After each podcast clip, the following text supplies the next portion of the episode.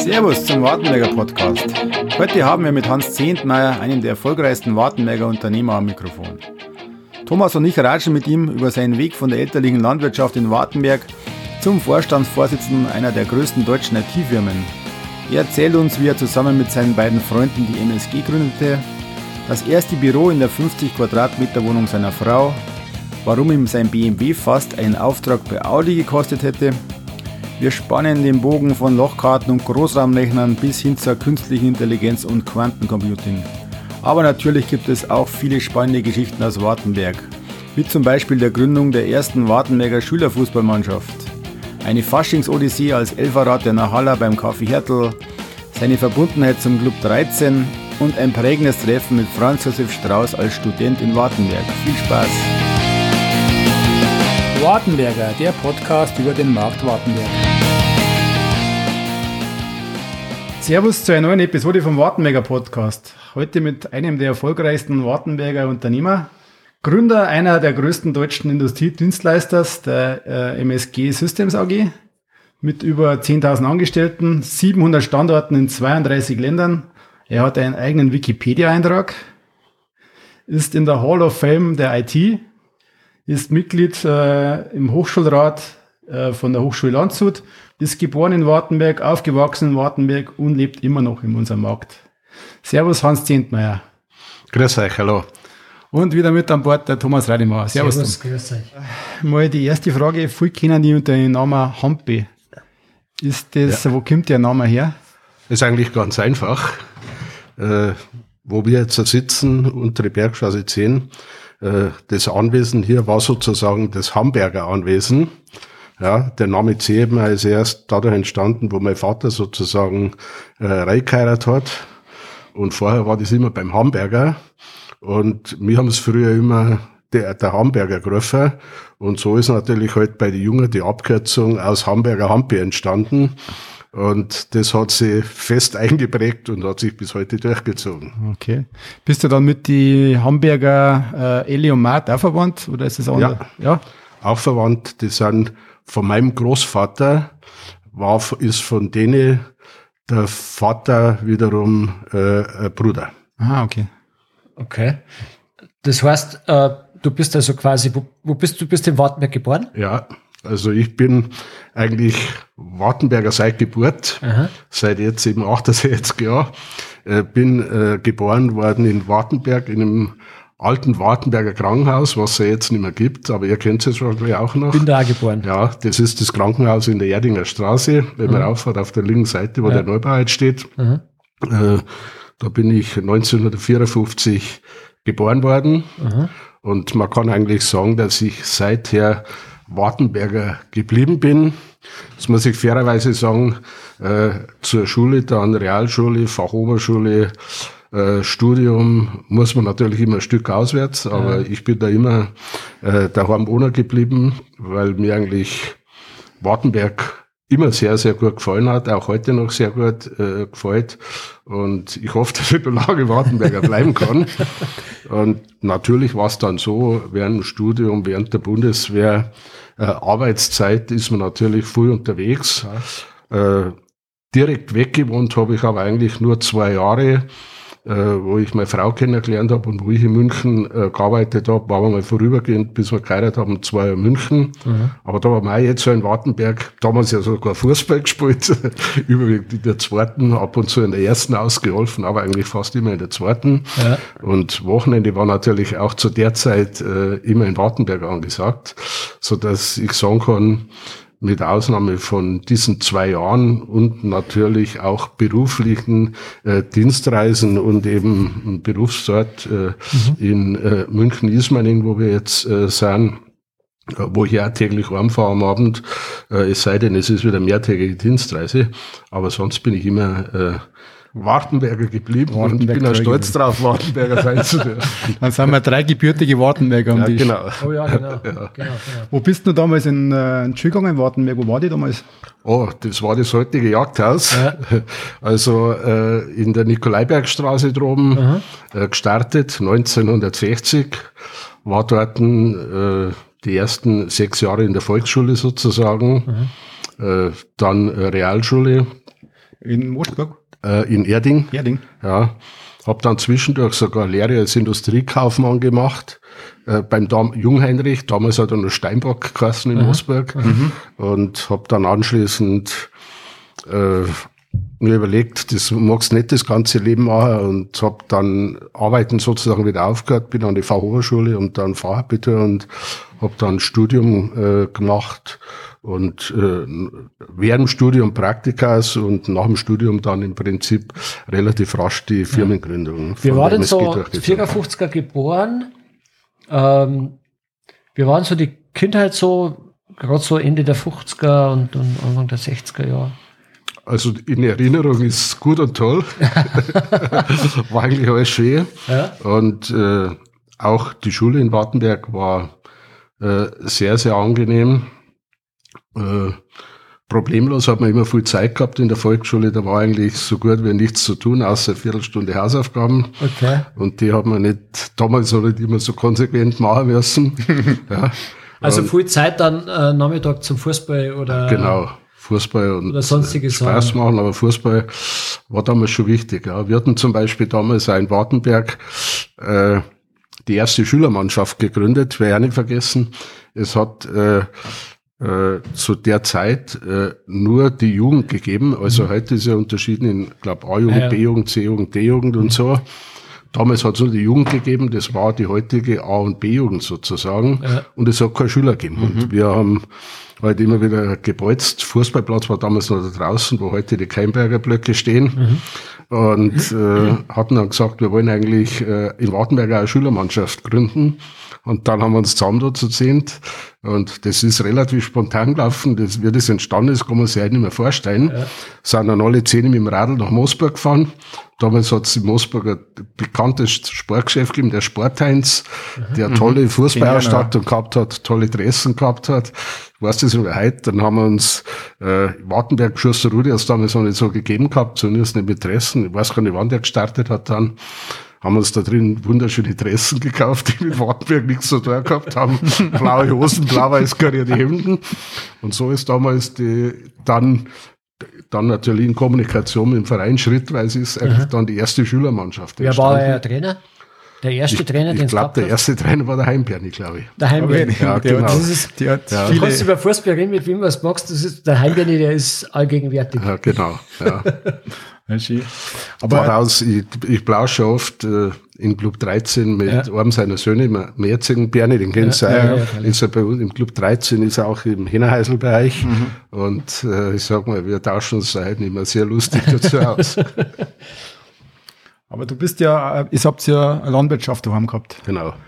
Brauchst war du da eine Landwirtschaft, ja. genau hier, wo wir jetzt sind, mhm. hier in der Unterbergstraße, so das Hamburg-Anwesen sozusagen, so wie jeder früher acht Kühe, mhm. 20, äh, wie sagt man, 20 äh, Tagwerk Grund, ja, so sieben Hektar ungefähr, mhm. da hinten rüber in der Prärie und ein bisschen am Kanal draußen. Und äh, mein Vater war ja Nebenerwerbslandwirt, äh, hat als Maurer gearbeitet. Äh, Großvater hat das betrieben und ich habe mich da schon immer kräftig mit rangenommen. Aha. Da gibt's schon noch Szenen, wo wir um drei, vier vor Staringheim sind und wo dann der Großvater gesagt hat, raus jetzt, um fünf, jetzt müssen wir vorderhalten. Mhm. Ja, und dann hat, ist er vorausgegangen mit der, mit der Sans damals, ja, hat Vorder abgemacht und dann habe ich mit Bullock und mit dem Anhänger nachfahren dürfen, ja, und haben äh, das gemeinsam aufgeladen und haben uns mhm. darum gekümmert und, äh, Bist schon eingespannt aus. Mhm, genau. Du, glaube ich, warst ja in der Nahalla aktiv, habe ich gehört. Genau, ja. Also Nahalla und Eiferrad. Äh, Eiferrad war immer sehr angenehm, da hat man eigentlich nur Gas geben können und hat nicht viel tun müssen oder ein bisschen, äh, sage ich mal, im Kollektiv mit auftreten können. Und ansonsten war natürlich damals der Reitersaal total Hype mhm. und äh, da war natürlich äh, Reitersaal und die Badrunden, das war eigentlich unser zentrales äh, Thema und äh, hat eigentlich wahnsinnig Spaß gemacht. Das war da, wo die Narhaller sehr, sehr aktiv war.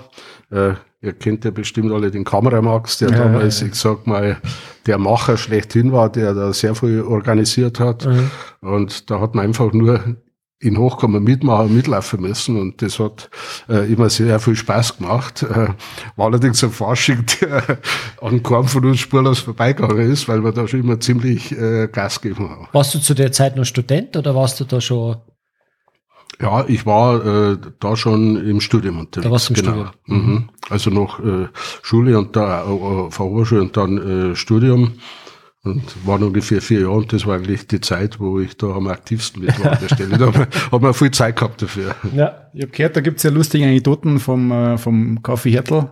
Da muss es eigentlich einige gute Feiern gegeben haben von einer Halle. Ja, das stimmt. Also da haben wir äh, die Faschingsveranstaltung sehr, sehr intensiv gefeiert. Und äh, auf das du ansprichst, äh, ich glaube, das ist den Älteren schon ein bisschen bekannt. Da sind wir wirklich als Narhalla am Donnerstag, am unsinnigen Donnerstag losmarschiert. Und es hat einmal einen Fasching gegeben, da bin ich äh, dann erst äh, nach dem unsinnigen Donnerstag am äh, Aschermittwoch wieder heimgekommen. waren wir immer unterwegs, haben immer irgendwo unterwegs gelaufen. Ich glaube, ich war zweimal beim Herdler, hab damals äh, Anneliese und Hans kennt ihr auch noch, Ja, ja. hab damals in der Küche draußen auf der Bank mal nachgeschlafen und äh, da haben immer sehr lang äh, an der Bar natürlich äh, Gas gegeben. Da war heraus nur die Bar, wo heute der Verkaufsraum ist. genau. Und haben immer riesen äh, Gaudi gehabt und haben natürlich im Fasching, ich darf mal heute sagen, äh, das schon gehörig äh, grauen lassen. Ja, Also ich weiß noch, wie die Anneliese mal gesagt hat, Hans, jetzt gehst du heim. ja, und das hat am Sonntag gesagt, am Montag gesagt und am Dienstag gesagt. Und jetzt, hat gesagt, jetzt ist der immer noch da, was soll denn mit dir werden? Aber ich sag mal, damals war es anstrengend, jetzt im Nachhinein kann man natürlich Ja, äh, gut. Spaß haben und kann recht lachen drüber. Ja. Ja, aber es war schon eine tolle Zeit. Vermisstenanzeige haben sie nicht aufgegeben haben, Äh, oder? ja, Nein. keine. Da hat sich der Wartenberger Fasching ganz schön geändert. Ja. Ja, hoffen wir, dass es wieder besser wird, weil für uns war damals der Fasching äh, ein absolutes Highlight, war wirklich ein Highlight. Wir mhm. jung waren in Wartenberg und ich meine, ihr kennt da die Bädelhochzeit alle sehr, sehr ja. gut. Und die Bädelhochzeit war früher einfach ein Riesenevent Ja, ja. Äh, mit den Wegen und es hat auch immer einen Club 13 Wagen gegeben äh, mit entsprechendem Gespann, äh, wo der Club 13 mitmarschiert ist. Ja. Und äh, ich glaube, dass da nach der Battle-Hochzeit dann, wenn die vorbei war, um 5, 6, bevor es zum Chaos in den Saal raufgegangen ist, wie es da ausgeschaut hat und wie da wir alle ausgeschaut haben, da brauchen wir nicht mehr viel sagen dazu. Also, Ja. da die halt nicht mehr so gut verkraften. Weil du gerade Club 13 sagst, ähm, vielleicht kennen den Verein auch nicht viel Leute. Ähm, was ist das für ein Verein und was, was ist da die, was macht's ihr oder was, was Ja. geht's da? Ja, Club 13 ist äh, Junggesellenverein. Äh, hört sich ein bisschen blöd im Alter, vor 68 Jahren.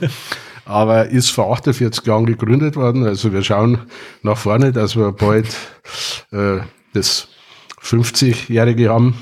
Leider ist ja morgen der Tag, wo ein Mitglied vom Club 13 beerdigt wird. Ihr kennt es, ein Kiri, trauriger ja. Vorfall, der äh, Kiri. Ja, ist wirklich sehr schade, der jetzt mit 62 Jahren gestorben ist. Ja.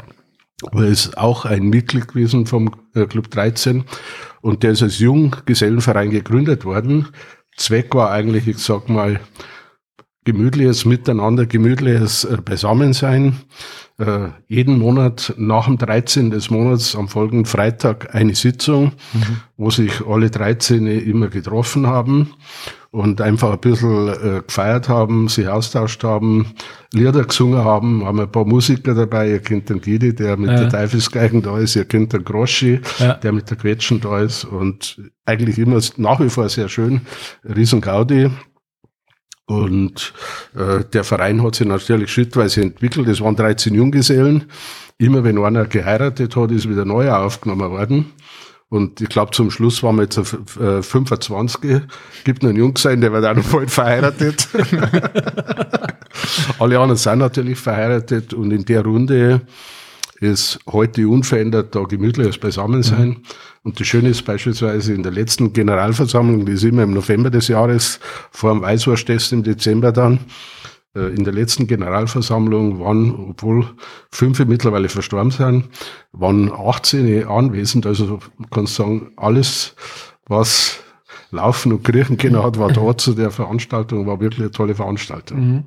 Ich finde das auch, äh, äh, ich habe das immer äh, ich habe die manchmal gesehen, wie es da, wie es eine Versammlung gehabt dann wieder hin und wieder mal laufen sehen. Und ich habe das immer ähm, erstaunlich gefunden, weil man, du hast beruflich fast früh unterwegs, du hast viel Zeit investiert in dein Büro, mhm. aber da warst du, glaube ich, immer da, wenn es irgendwie noch gerade gegangen ist. Ja. Gell? Das, also das heißt, weil du jetzt auch gerade gesagt hast, das waren fast alle da. Ja. Also eigentlich ist das unglaublich wichtig. Gell? Ja, finde ich, also gehört zum äh, Dorfcharakter, also ob Wartmark ist ein Markt, okay, also er gehört zum Marktcharakter, ja.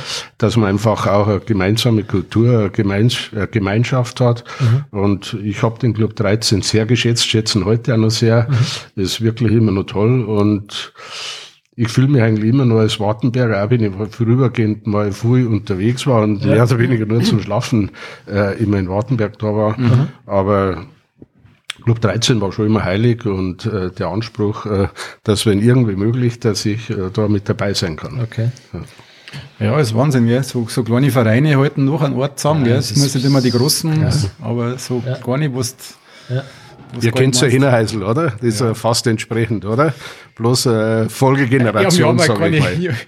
Bitte? Keine Jungs sind und so Geschichten nicht, ja, genau. aber das ist bei uns ja. halt eher mei, als Bayern-Fanclub gegründet. Hinnerheisel und Bayern-Fanclub. Ja. Solange der FC Bayern besteht, wird der Hinnerheisel bestehen. Ja, genau. genau. Ja. Da wird's ja, genau. Ja. Schön, also dann besteht es bestimmt noch lang. Ja, aber genau. Also wie gesagt, du bist aufgewachsen in der Landwirtschaft, aber wie kommt man dann äh, zur Informatik? Wie hast du damals entschieden, dass sagst, du studierst dann? Ja, also wie gesagt, ich habe ja äh, schon in Richtung Industriekaufmann gelernt, äh, vor dem Fachabitur und äh, Fachabitur dann auch in der Wirtschaft gemacht und mhm. habe mir dann überlegt, was machst äh, für Studium und habe mich dann im Studium eigentlich für Betriebswirtschaft entschieden und war dann an der Hochschule in Landshut und äh, habe da mit Betriebswirtschaft gestartet und äh, dann ist da nach einem Jahr ist der Informatik-Schwerpunkt eingerichtet worden. Und ich habe mich, das hat mich irgendwie von Anfang an interessiert, ich habe da affin gefühlt. Und dann habe ich äh, Informatik entsprechend als äh, Schwerpunkt belegt. Mhm und äh, habe dann auch versucht, während dem Studium einfach ein bisschen Erfahrung zu sammeln. Mhm. Das war ein Studium, wo du äh, nachdem schon Ausbildung da war, trotzdem ein Praktikumssemester hast machen müssen. Äh, das habe ich dann bei der IBM in München gemacht. Mhm. Und IBM war damals, ihr seid ja beide aus der Informatikbranche, äh, ich sag mal, der Weltmarktführer ja. zu dieser Zeit. Da sieht man, wie sich in wie lange ist das jetzt her? In fast fünf, ja, in 45 Jahren die Welt verändert hat zwischenzeitlich. Ja, ja, Heute sind es äh, fast draußen aus der äh, Top 100 Unternehmensliste äh, der Welt. Damals waren es ganz vorn. Und da war bei uns das Buch gestanden an der Hochschule IBM, der Markt sind wir. Ja. Und das hat mich eigentlich so beeindruckt, dass ich mir gedacht habe, da gehst du, da kannst du bestimmt viel lernen. Und dann äh, habe ich eben versucht, da ein Praktikum zu kriegen. Werde es nie vergessen in der Vorstellung, an einem Glastisch in München, ich alleine, äh, drei, zwei Manager und eine Personalerin. Und ich habe damals natürlich zu jungen Jahren eigentlich nur ein Sakko und eine ordentliche Hosen gehabt, der Rest waren halt Jeans und so. Ja und äh, Schuhe, die gerade immer beim Hingehen an der Seite ein bisschen äh, an der Naht aufgegangen sind. Und das war eine sehr peinliche Bewerbung, weil äh, die Personalerin, die wollte mich da, glaube ich, irgendwie provozieren oder wollte schauen, wie, wie sattelfest ist er. Die hat ihren Blick äh, unter dem Glastisch nicht von, meine, von meinem kaputten Schuh weg. und das hat mich dann in der Vorstellungsrunde ganz schön nervös gemacht. Aber letztendlich äh, habe ich dann trotzdem eine Zusage gekriegt mhm. und habe dann da das erste Praktikum äh, dort gemacht, ein halbes Jahr. Gleich ein paar tolle Projekte mitmachen dürfen. Ein großes Projekt für die Allianz, mhm. äh, ein paar Monate mitmachen dürfen, für BMW ein großes Projekt mitmachen dürfen und habe da richtig dann Begeisterung für Informatik und für IT entwickelt. Ja. Bin dann dort auch geblieben während dem Studium und habe da als Werkstudent äh, weitergearbeitet. Mhm. Habe da übrigens auch äh, die beiden Kollegen kennengelernt, mit denen wir dann äh, die Firma später gegründet haben. Mhm. Und das war eigentlich der Weg, wo wir gesagt haben, über die Betriebswirtschaft äh, in die Informatik. Und seither hat mir die Informatik eigentlich immer Freude und Spaß bereitet. Mhm. Kannst du mal äh, für, für die, unsere Zuhörer erklären, wie hat damals die Informatik IT ausgeschaut? Ich glaube, ja. die meisten können sich das nicht vorstellen. Ja. Das waren ja wahrscheinlich noch Lochkarten, oder? Ja, also ganz anders als heute. Ich meine, heute hat jeder eigentlich kann man sagen, mit seinem Handy einen mächtigen Computer in der Hand äh, mit entsprechender App-Technologie. Mhm. Äh, äh, das war damals ausgeschlossen. Ja, also äh, ich habe früher, wenn ich mal Vorträge gemacht habe, immer die Frage gestellt, so 2010 bis 2020, äh, was war in der Fußball-WM, ich glaube 2006 war die in Deutschland, was war die meistgenutzte App? Und äh, da haben es dann immer alle überlegt und die Antwort war keine, es hat in 2006 noch keine App gegeben. Mhm. Und wenn man sich das mal vorstellt, ja, äh, was, da sieht man eigentlich, ich sag mal, welchen Quantensprung ja, ja. Äh, die IT und die Informatik Stimmt, gemacht hat. Mhm. Gehen wir zurück auf deine Frage, Michi. Mhm. Äh, 1980 hat nicht äh, die Rechner gegeben oder die Handys, die jeder in der Hand gehabt hat oder auch nicht die PCs, sondern es hat in den Unternehmen oder in Rechenzentren wie IBM äh, Mainframes gegeben, die mhm. sogenannten Großrechner oder Größtrechner, Serie 360, 370 äh, haben die Kassen mit entsprechenden Steuereinheiten und mit dummen Bildschirmen im Sinne von Endgeräten mhm. angeschlossen. Und mit denen haben die Endbenutzer gearbeitet und mit denen haben auch die Programmierer gearbeitet, um Programme zu erstellen. Äh, teilweise noch oder sehr massiv mit dem Medium-Lochkarte, mhm. was uns eigentlich auch kaum, also heute äh, gibt's eine Lochkarte, bestenfalls nur ein Schmierzettel, mhm. aber ansonsten die Welt oder die Zeit der ja, Lochkarte ist, ist absolute Vergangenheit. Vor 40, äh, 50 Jahre war das, sage ich mal, das Kernmedium, wo die Information draufgehalten mhm. worden ist oder transformiert worden ist dann in Richtung äh, Magnetplatten, Bandspeicher und solche Themen. Mhm. Ja, also völlig andere IT, als das heute der Fall war. Wenige Großrechner verteilt, sage ich mal, mit viel dummen oder unintelligenten Bildschirmen oder Terminals. Mhm. Da ja. gibt's ja einen tollen Film für euch, äh, die Geschichte der MSG 40 Jahre gibt's äh, im Internet, also ich verlinke mal in die Show Notes. Mhm. Und unter anderem ist da irgendwie, äh, was nicht, ein Kompagnon aus äh, von Audi war der, glaube ich, der hat erzählt, wo er seine Lochkarten so am Berg ja. also, umgeschmissen äh, hat und dann so braucht hat, das, das, das, das, das, das richtigen Reihenfolge gehabt hat. Mhm. Weißt du, wer der Kompagnon für Audi war? Das war der Matthias Müller, den habt ihr in den Film auch gesehen genau. wahrscheinlich. Das ja. war der vorletzte Vorstandsvorsitzende aus dem VW-Konzern und war vorher der Vorstandsvorsitzende von Porsche. Okay. Also daraus hat sich natürlich jetzt zwischen uns eine Freundschaft entwickelt. Ja. Wir kommunizieren halt nur voll miteinander. Mhm. Und äh, wie wir die MSG gegründet hatten, war unser erster Kunde war BMW. Ja. Mhm. Haben wir heute noch als großen und geschätzten Kunden natürlich. Mhm. Äh, unser zweiter Kunde war die Vereinte Versicherung und die Allianz. Mhm. Und der dritte war Audi. Mhm. Und als wir Audi akquiriert haben, ich bin damals nach Ingolstadt gefahren mit einem kleinen BMW, BMW-Schlüssel in der ja, Tasche. Und der Hauptabteilungsleiter war damals vor dieser langen Zeit der Matthias Müller. War er Eigengewächs aus dem Audi-Konzern und hat sich so bis an die Konzernspitze bei VW vorgearbeitet. Und ich werde es nie vergessen, bevor wir den ersten Auftrag gekriegt haben, Damals sind die Ausschreibungen noch in so Schnellhefter gelegen, er drei Ausschreibungen auf den Tisch gelegt. Da sind jetzt drei Ausschreibungen. Äh, lieber Herr Enzbrenner, lieber Herr Zehmer, eine Gier jetzt mit, dann macht sie mir ein gescheites Angebot. Aber vorher legt mir eure Autoschlüssel auf den Tisch.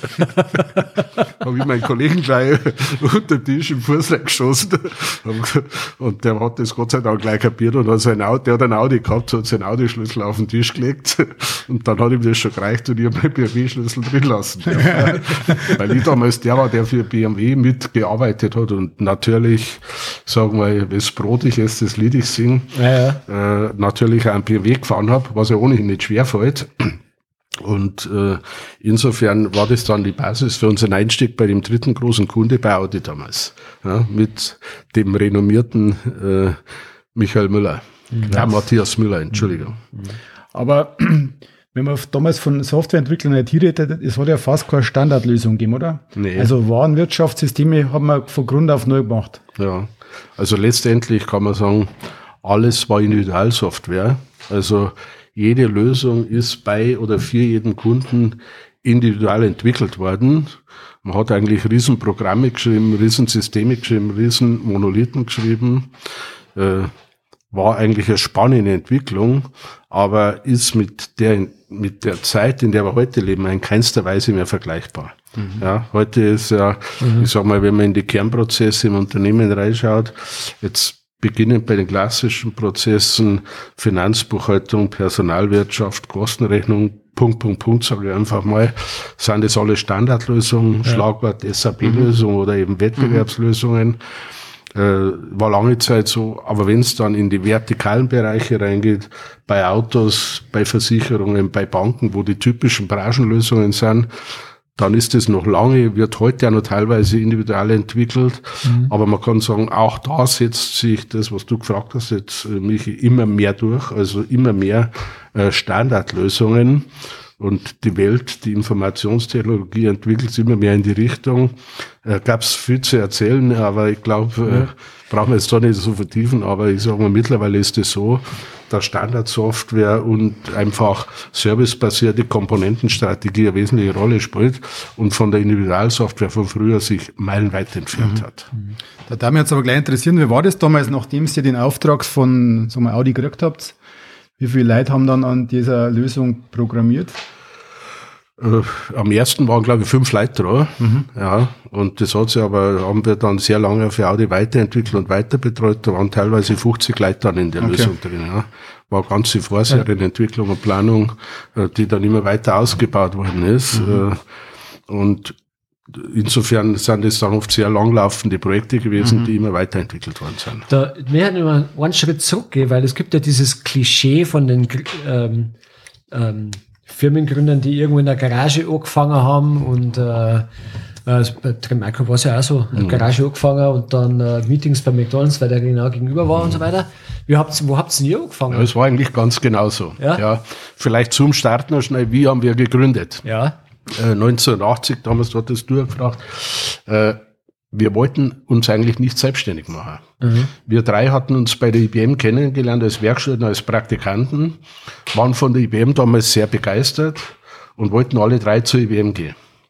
Dann hat die IBM damals so erste kleine Krise gehabt und hat einen Einstellungsstopp gehabt für zwei Jahre. Mhm. Dann haben wir gesagt, was machen wir dann? Dann müssen wir woanders hingehen. Dann haben wir das unsere damaligen Betreuer gesagt und dann hat der zuständige Manager zu uns gesagt, wir wollen euch weiter beschäftigen, macht euch selbstständig, ihr drei, fürs erste Jahr sichern wir euch die Aufträge zu. Mhm. Und da haben wir gesagt, erste Jahr wird schon gut gehen. Dann machen wir, riskieren wir das einfach mal so weiter. Und das war eigentlich die Geburtsstunde der MSG.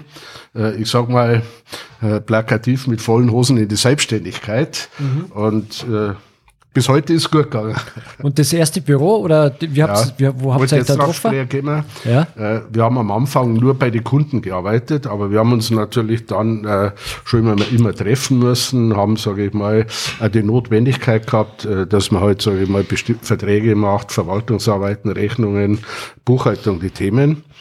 Und das erste Büro war, zu der Zeit habe ich äh, mit meiner Frau in München gewohnt. Das waren genau die zwei, wo ich in Wartenberg nur wochenendeweise war. Und die, wie groß war die? Ich darf mal sagen, 50 Quadratmeter Wohnung meiner Frau. Das war unser, unser erste Garage sozusagen, unser erstes Büro. Einziges Inventar äh, war eine Olympia-Schreibmaschine. Damals Textsystem hat es auch noch keine gegeben, mit der wir entsprechend gearbeitet haben.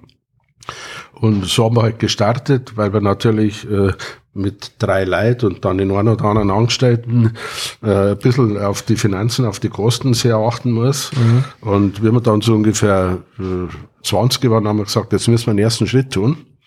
Und dann haben wir uns ein Büro gemietet in München-Nymphenburg an der nördlichen Auffahrtsallee vom Kanal, mhm. im Gesindehaus, im alten Gesindehaus des Nymphenburger Schlosses. Mhm. Architektonisch toll, wunderschönes Haus. Und das war dann so ein kleines Büro, äh, wo wir dann waren und wo wir da so, äh, ich würde mal sagen, die ersten acht Jahre sowas verbracht haben da drin. Mhm. Aber wenn Sie jetzt dann zu dritt in dem, äh, sag jetzt mal, in der Wohnung wart, wie, wie ist es dann mit der Softwareentwicklung gelaufen? Wart ihr dann ausschließlich beim Kunden? Ausschließlich beim Kunden damals. Ja, also du hast Arbeit, ja jetzt ja nicht schlecht, nicht, äh, schlecht irgendwie daheim was machen können, oder? Ich meine, du hast das ist ja, überhaupt nicht gegangen. Genau, du hast ja letztendlich über Steuereinheiten und dummen Bildschirmen hast du damals einen Anschluss zum Großrechner des Kunden gebraucht, zur BMW, zur Allianz, ja. zur Vereinten. Äh, die Zeit wie heute, dass du, sage ich mal, an deinem persönlichen Gerät arbeiten ja, kannst, dass du Mobile Work hast, mhm. dass du eigentlich mit deinem Arbeitsplatz über äh, WLAN oder, oder VPN-Verbindung, wie auch immer, äh, von jeder Örtlichkeit aus entsprechend arbeiten kannst mit äh, dem Rechner oder mit dem Server, wo du kommunizierst. Mhm. Das war damals völlig ausgeschlossen. Ja, klar. ja also insofern, äh, die eigentlichen Arbeiten sind an den dummen Terminals bei dem mhm. Kunden passiert. Das war halt damals die Rechnerarchitektur. Mhm. mhm. Und die Verwaltungsarbeiten haben wir dann sozusagen äh, daheim in der Garage in, in der Wohnung von äh, meiner Frau damals gemacht. Habt ihr damals ähm, irgendwie so eine Art Vision gehabt, äh, als ihr die MSG gegründet habt, wo, wo so die Reise hingeht? Oder ja. war das einfach so, der ja. Kunde, dann den, dann akquirieren wir den, aber dann irgendwann gibt es so einen Punkt, wo du dann mhm. sagst, was ist, was ist so die Vision, wo wollen wir eigentlich hin? Also die erste Vision war nur, wir machen uns selbstständig und wollen, sage ich mal, Informatikentwickler sein, mhm. Softwareentwickler sein. Ja. Und haben gesagt, äh, wir wissen, dass die Vision, die Strategie nicht ausreicht, die muss natürlich geschärft werden im Laufe der Zeit und man muss sich als Unternehmen ein Profil geben. Äh, jetzt sagen wir eine ganz blöde Aussage auch. Lapidar haben wir gesagt, im ersten Jahr machen wir 300.000 Umsatz. Mhm. Äh, Im dritten Jahr wollen wir einen Millionenumsatz machen mhm. und wenn wir aufhören, dann wollen wir eine Milliarde geschafft haben. Mhm. Ja, und das Schöne war jetzt im Nachgang, alle drei geschafft. Ziele haben wir erreicht, ja, wobei da noch eine große Schwierigkeit da war, zur Milliarde, da waren wir schon mal äh, nahe dran. Dann ist mit der Umstellung von D-Mark auf Euro äh, wieder alles halbiert worden. Rückschlag. Genau, war ein großer Rückschlag, sodass eigentlich die Milliarde, die wir in dem Jahr, wo ich rausgegangen bin, ja. 2019 war das, vor ja. vier Jahren, äh, äh, sag ich mal, zu D-Mark-Zeiten eigentlich zwei Milliarden gewesen wären. Ja. Und das war natürlich im Nachhinein schon ein brutal hoher Anspruch, den wir uns da mehr oder weniger so lapidar und ein bisschen flapsig gesetzt hatten. Mhm. Aber äh, im Nachhinein kann man sagen, man muss im Leben einmal hohe Ziele setzen. Ja, ja. Wenn man langfristig und engagiert anpackt, dann kann man sowas auch erreichen. Wir sind zu diesem Namen MSG gekommen. Ja.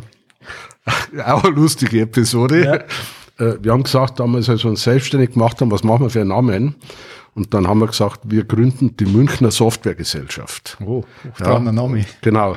Und dann waren wir beim Notar und haben gesagt, äh, zur Gründung, das war damals im Januar 1980, also mittlerweile vor 43 Jahren, äh, dann hat er gesagt, ihr drei wollt die Münchner Softwaregesellschaft gründen. Schaut's mal nach München, da gibt's eine Siemens, da gibt's eine Siemens äh, IT, da gibt's ein Softlab und, und, und, sage ich einfach mal. Und dann kommt hier daher mit Münchner Softwaregesellschaft kennt schon machen, aber das kommt ungeben vom äh, Registergericht wieder zurück und wird nicht akzeptiert Wegen werden. München. Ja, ja. überlegt ja lieber ja. gleich, was heißt, Leute, und ja. kommt in ein paar Wochen wieder. Ja. Dann haben wir gesagt, nein, wir wollen nicht starten, dürfen wir schnell unsere Viertelstunde abstimmen. Und dann sind wir noch eine Viertelstunde wieder zum Notar zurück und haben gesagt, wir nehmen einfach die drei Buchstaben von Münchner Softwaregesellschaft und so ist der Name MSG entstanden. Bin ich eingefragt, wer sage ich immer, heißt Microsoft Germany.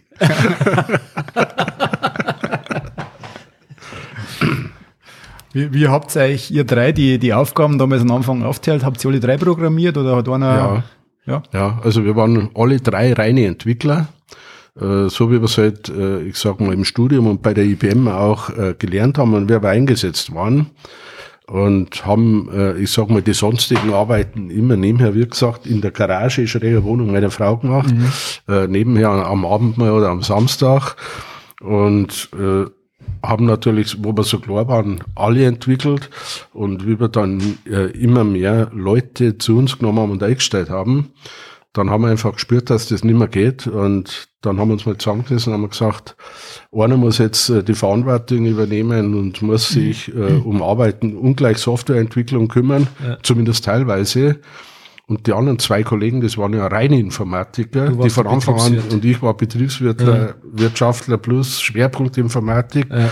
Und dann äh, haben die anderen gesagt, ne, sie wollen auf keinen Fall das machen. Und dann habe ich damals in den sauren Apfel gebissen. Im Nachhinein war das, eine, ich glaube, eine sehr vernünftige Entscheidung.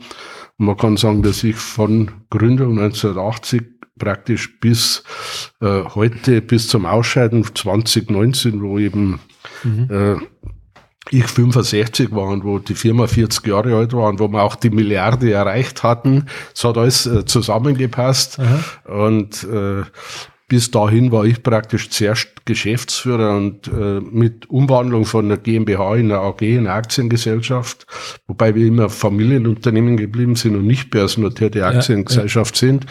Äh, aber ab dem Zeitpunkt eben dann zuerst Geschäftsführer und dann Vorstandsvorsitzender.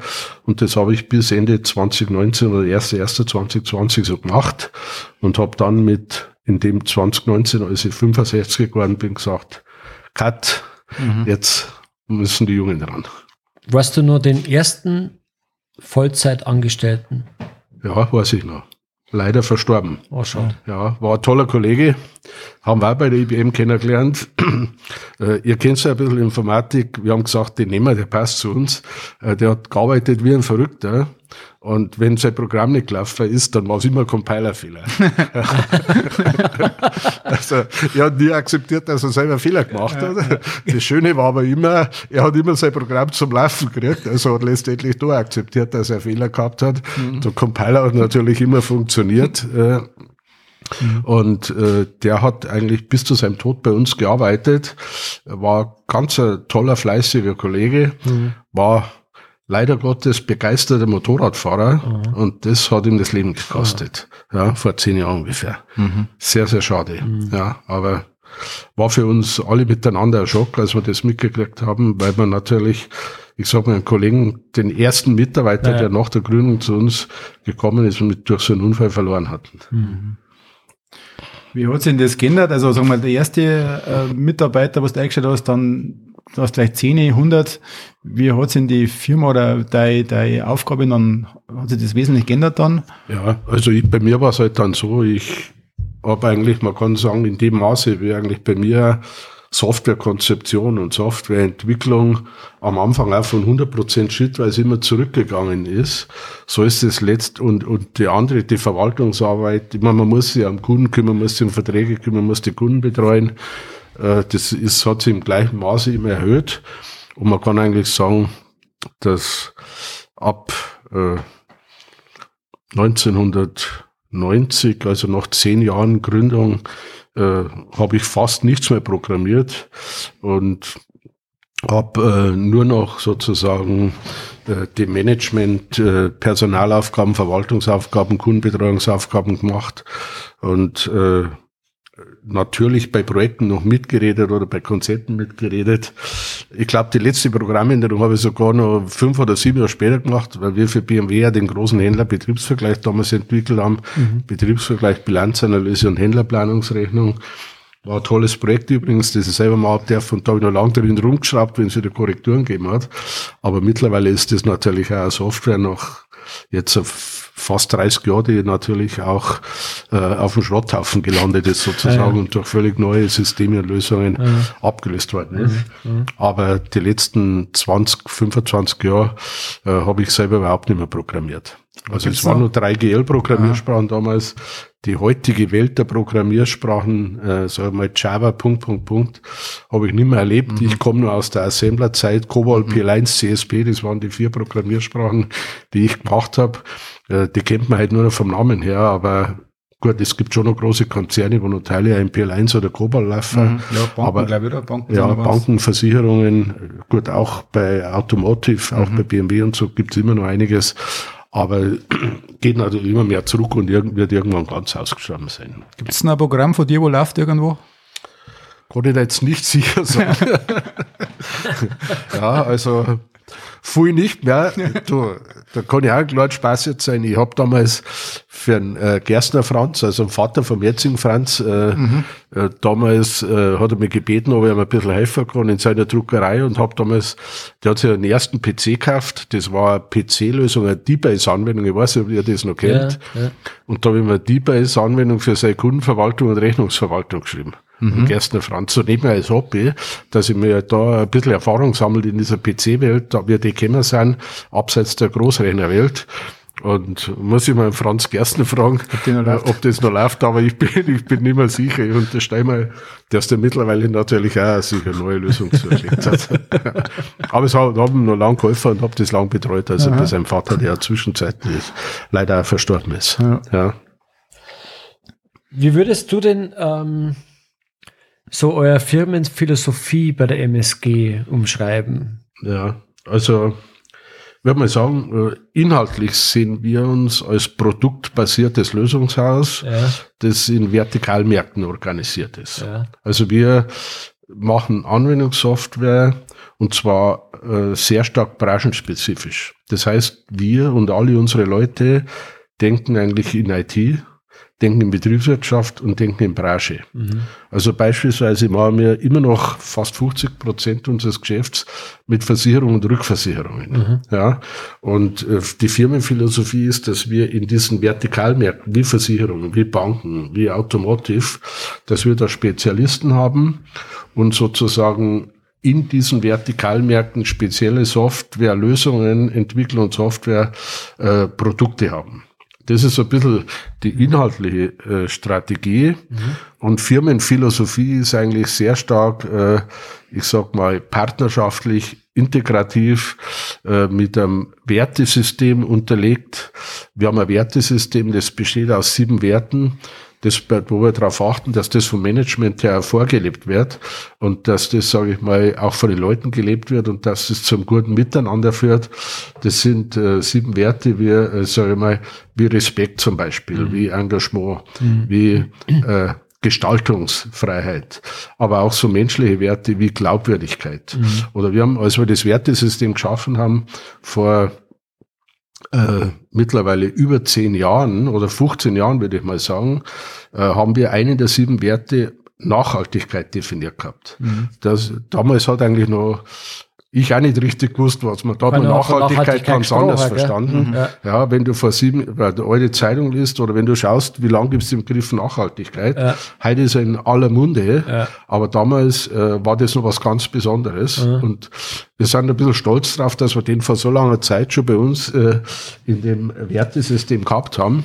Und das Leben dieser Werte und des Wertesystems ist das, was eigentlich ein Stück so unsere Firmenkultur und unsere Firmenphilosophie ausmacht. Wird natürlich immer schwieriger, je größer äh, das Unternehmen und die Mannschaft ist. Aber wir achten trotzdem immer noch sehr, sehr stark darauf, äh, dass wir uns an dem orientieren und dass wir das leben. Du hast einmal in dem Video, das, also das ist äh, unglaublich äh, ähm, interessant, da hast du gesagt, zum Schluss Verlässlichkeit und, Zu und Zuverlässigkeit äh, sind für dich ganz wichtig. Da bist du irgendwo von deiner Kindheit und dort, wo du aufgewachsen bist, geprägt. Genau. Also es ist, äh, kann ich gleich wieder anschließen an das, was wir gerade gesagt haben. Mhm. Einer der sieben Werte ist Zuverlässigkeit. Zuverlässigkeit. Also genau das Thema, was du angesprochen hast. Und ich glaube, es ist halt immer noch so. Wir haben früher, ich sag mal, äh, Zuverlässigkeit und Partnerschaft mit den Kunden echt in Partnerschaften vorgelebt. Äh, das war so und da hat man sie, äh, ich sag mal, noch ganz anders als heute, aber sehr stark auf Handschläge und so verlassen können. Ist heute auch wichtig, aber die Welt hat sich halt da dramatisch ja. verändert. Mhm. Ja, und äh, da ist, sagen wir, Handschlag oder, oder, oder so Themen, wie wir es jetzt gerade gesprochen haben, gehört mit dazu, aber ist nicht mehr so entscheidend, äh, wie das früher war. Also ja. heute sind da ganz andere Grundlagen da, die man entsprechend berücksichtigen muss. Aber wir haben das Thema niemals über Bord gekippt und für mich persönlich bleibt es ein hoher Anspruch und ein hoher Wert, ganz ja, ehrlich gesagt. Das heißt praktisch, also Mitarbeiter bei euch, die haben volle Vertrauen und kriegen einen Freiraum und äh, sind genau. nicht von euch komplett überwacht, wie bei anderen Firmen, wo. Ja. Ja gut, bei uns ist es natürlich auch auf Druck. Ich meine, äh, du weißt ja selber, wenn Projekt ist immer definiertes Anfang, definiertes Ende. Und äh, wenn du bei einem Kunden äh, vertraglich ein definiertes Ende zusagst, äh, dann erwartet der Kunde ja, dass er das hält, es sei denn, es gibt irgendeinen Change-Request oder bewusste Veränderung.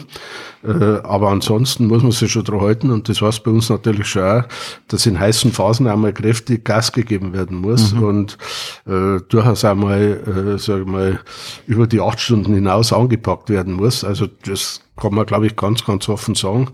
Ist halt leider so und das kann man bei uns auch nicht vermeiden. Aber das wird immer wird vom Kollegen mhm. immer lieber dann gemacht, wenn er, sage ich mal, in einer angenehmen Umgebung, in einer mhm. angenehmen Kultur ist und einfach äh, dann, äh, sage ich mal, das nicht nur als lästiges Übel empfindet, sondern muss halt selber aber, äh, auch in einer entsprechenden Kundenverpflichtung mhm. sein, dann ist das leider bei uns äh, auch ab und zu der Fall. Geht nicht anders ja. in Projekten. Kennst du, kennt die eigentlich auch ganz gut, oder? Ja, ja. ja. Du hast ja, also sag jetzt mal, ich glaube, ich weiß ja, es sind ja einige Wartenberger, wo ja. bei NSG arbeiten. Ja. War mal, mal die Idee da, ein Wartenberg irgendwie ein Büro zum Aufmachen? Ja, ich habe schon mal dran gedacht, äh, war natürlich auch toll gewesen vom Standort Wartenberg her. Aber äh, wir waren, wie gesagt, wir haben gestartet in der Garage in Hochkammer Wohnung meiner ja. Frau sind nach München-Nymphenburg gegangen. Mhm. Und 1990 haben wir dann drei verschiedene Standorte in Nymphenburg gehabt und haben dann noch zusätzliche Leute zu uns genommen, da war das wieder zu klar. Mhm. Und dann haben wir gesagt, jetzt brauchen wir irgendwie wieder einen neuen Standort, da müssen wir alles zusammenfinden. Und dann sind wir damals von München-Nymphenburg nach Ismaning rausgezogen. Mhm. Ja, haben damals in Ismaning äh, entsprechendes Gebäude angemeldet und sind da eingezogen. Und dieser Wechsel von München Stadtmitte, sage ich mal, oder Münchner Westen, nahe Stadtmitte, mhm. nach Ismaning, hat uns schon große Probleme bereitet. Und weil viele, die aus dem Süden kommen, wenn die nach Ismaning müssen, dann müssen die nicht nur Richtung München anreisen, sondern müssen einmal um die ganze Stadt rüber. Mhm. Und das hat äh, schon Probleme bereitet. Und wir haben damals auch ein paar Leute verloren wegen dem Standort. Und äh, wir haben ja überlegt gehabt, nach Halberg-Moos damals zu gehen. Da ist damals auch dieses neue Gewerbegebiet entstanden. Genau. Und dann ja. haben wir einige gefragt, äh, würdet ihr da mitgehen? Dann haben alle ja. gesagt, äh, Ismaning ist äh, noch akzeptabel. Noch. Ja. Halberg Moos ist nicht mehr akzeptabel und müssen noch mal weiter rausfahren. Ja, ja. Dann suchen wir uns was anderes. Und wir wollten natürlich unsere Mannschaft erhalten. Und dann haben wir gesagt, na, München-Ismaning ist das nördlichste, was geht sozusagen. Und insofern auf deine Frage zurückzukommen, ist leider Gottes Wartenberg ausgefallen, weil wenn du zu einem aus Weilheim oder Wolfratshausen oder Bad Tölz sagst, der muss nach Wartenberg zum Arbeiten fahren. Ja. Und damals hat's ja New Work, so wie es es heute gibt, jetzt in der Nach-Corona-Zeit und Mobile Office, mhm. hat es ja alles nicht gegeben damals. Ja. ja. du hast entweder zu uns ins Büro fahren müssen oder direkt zum Kunden hinfahren müssen, mhm. je nach Situation und Projekt. Aber es waren schon einige Wartenberger dann bei der MSG. Genau, ja, waren schon viel. Also ich würde mal sagen, in dem Umkreis Wartenberg, äh, glaube ich, habe es jetzt nicht äh, mit dem Bleistift äh, mhm. Äh, in der Strichliste zusammengezählt, aber Umkreis Wartenberg glaube ich schon, dass irgendwie so, je nachdem, wo, wie man den Kreis zirkt, sagen wir 20 bis 50 Leute eigentlich äh, bei der MSG tätig sind. Mhm. Ja, ich weiß ja noch damals der, der Weber Hans, also der ja. war kein Wartenberg, aber in Wartenberg Fußberg genau. gespielt, der weiß ich noch, der ist dann von der Raiffeisenbank, glaube ich, zur MSG gewechselt. Genau, ja, war zwar kein Softwareentwickler, aber, aber, aber war bei uns im Verwaltungsbereich. Und in einer ja. sehr verantwortungsvollen Position, oder? Genau, ja. ja. Also wir haben, wir haben bei uns äh, von der Organisation her die elf Vertikalmärkte, das sind so elf Geschäftsbereiche, da bieten wir Versicherung, da bedienen wir Banken, da bedienen wir Automobil, da bedienen wir Pharma, da bedienen wir äh, äh, den Public-Bereich mhm. und, und, und, und, sage ich einfach mal die Elfe. Und nebendran haben wir sieben Zentralbereiche, wo wir unsere Serviceeinheiten haben, die entsprechend unterstützen, dass es läuft. Personalbereich, Marketingbereich, Finanzen, Administration, äh, Legal mittlerweile, ich sag mal, mhm, leider ja. braucht man mittlerweile äh, Anwälte für Vertragsrechte und so mhm. weiter.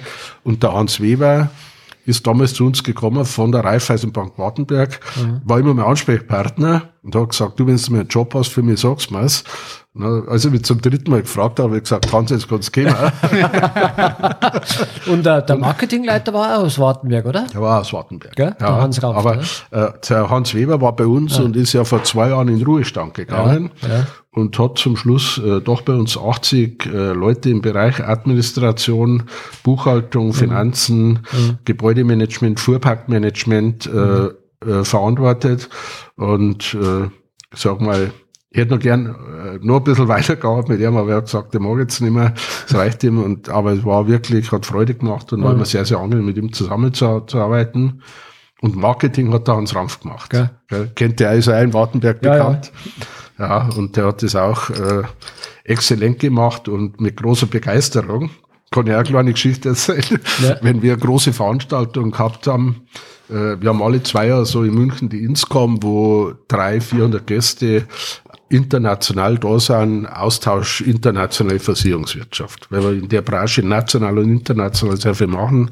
Wir sind zum Beispiel in der Nische auch Weltmarkt für eine Rückversicherung mit SAP. Mhm. So Systeme. Und da haben wir immer gesagt, äh, wir haben zwei CEOs, den äh, Chief Executive Officer und den Chief Entertainment Officer. ja, und äh, der, der, Chief Entertainment Officer, das war immer der Hans Rampft. Ja, und wenn wir die, die Veranstaltung gibt's heute noch und bis heute, ich hoffe, dass es heuer wieder macht, obwohl er jetzt schon äh, fast ein Jahr in Rente ist. Ja, aber er hat gesagt, er hilft uns ja noch und arbeitet ein bisschen aus und das ist ihm einfach äh, ich sag mal, wie auf ihn zugeschnitten. Das kann er einfach. Wir haben jede dieser Veranstaltungen eröffnet mit einem Song am Klavier auf der Bühne. Und das hat immer der Hans Rampf gemacht und hat dann noch dazu als Marketingchef die Veranstaltung eröffnet. Und ich habe dann immer die Keynote übernommen und die Keynote gehalten ja, und dann ist halt die zwei Tage Veranstaltung abgelaufen. Ja. Also insofern ja die Rolle vom Hans ja, Rampf war und ist für uns sehr, sehr wichtig. und wir schätzen uns, glaube ich, auch gegenseitig sehr. Äh, jetzt nochmal kurz zurückkommen, weil du es gerade äh, SAP genannt hast. Ich glaube, SAP war einer äh, der ersten größeren Partnerschaften, was eingegangen seid, oder? Oder ja, immer, seid immer noch? Ist so. Ja, grundsätzlich ist es so, wir haben als Unternehmen immer sehr stark äh, offen für Partnerschaften agiert. Und SAP ist heute noch einer unserer Schlüsselpartner. IBM ist immer Partner geblieben von der Gründung her. Wir arbeiten mit IBM immer noch gut zusammen äh, SAP seit 1998. Ich habe damals die Partnerschaft äh, mit SAP aufgebaut und wir machen mittlerweile, ich darf mal sagen, äh, Viertel bis Drittel unseres Geschäftes ausschließlich mit SAP und SAP-Lösungen. Äh, insofern äh, arbeiten da eigentlich ein paar tausend Leute äh, in dieser Partnerschaft mit SAP auf SAP-Lösungen die von SAP kommen oder die für uns kommen, weil wir auch für SAP-Lösungen entwickeln und die bei den Kunden einführen. Und äh, in Summe ist das für uns äh, die wichtigste Partnerschaft überhaupt in der gesamten MSG geworden. Mhm. Ja. Kennst du dann den Herrn Hopp auch persönlich? Ja, natürlich. Zuletzt gesehen, obwohl der ist jetzt mittlerweile, war er einer der Gründer, der ja. Herr Hopp, Dietmar Hopp, hatte mit ihm damals ein paar Mal zu tun aber nur für besondere Abstimmungen, weil ansonsten haben wir halt mit den Chefs der entsprechenden Sparten dort auch äh, zusammengearbeitet, speziell gestartet mit Versicherungen. Aber es gab auch einige Termine mit äh, dem Dietmar Hopp und das war natürlich schon ein Highlight, weil auf, ich meine, ist er einer der erfolgreichsten IT-Leute in Deutschland und auch international sehr, sehr, ja. weltweit sehr, sehr erfolgreich. Und ich bin da immer schon sehr ehrfürchtig ihm gegenübergetreten. Ja. Aber Haben zuletzt gesehen 50 Jahre SAP, letzten August in Mannheim in dieser großen SAP-Veranstaltung, wo auch Bundeskanzler da war, Ministerpräsident da war und viel Prominenz da war. Und es ist schon schön, wenn man dann, er ist ja mittlerweile 80, glaube ich, oder 79 ah, oder 80 ja, oder okay. sowas. Ist immer schön, wenn man dann solchen Leuten nochmal zumindest ganz kurz die Hand schütteln kann. Ja. Aber du hast nie die Idee gehabt, deinen Heimatfußballverein einmal in die Bundesliga zu führen. Du. Hat es eigentlich ähm, mal größere Krisen gegeben in der Firma? Problemchen gibt es natürlich immer.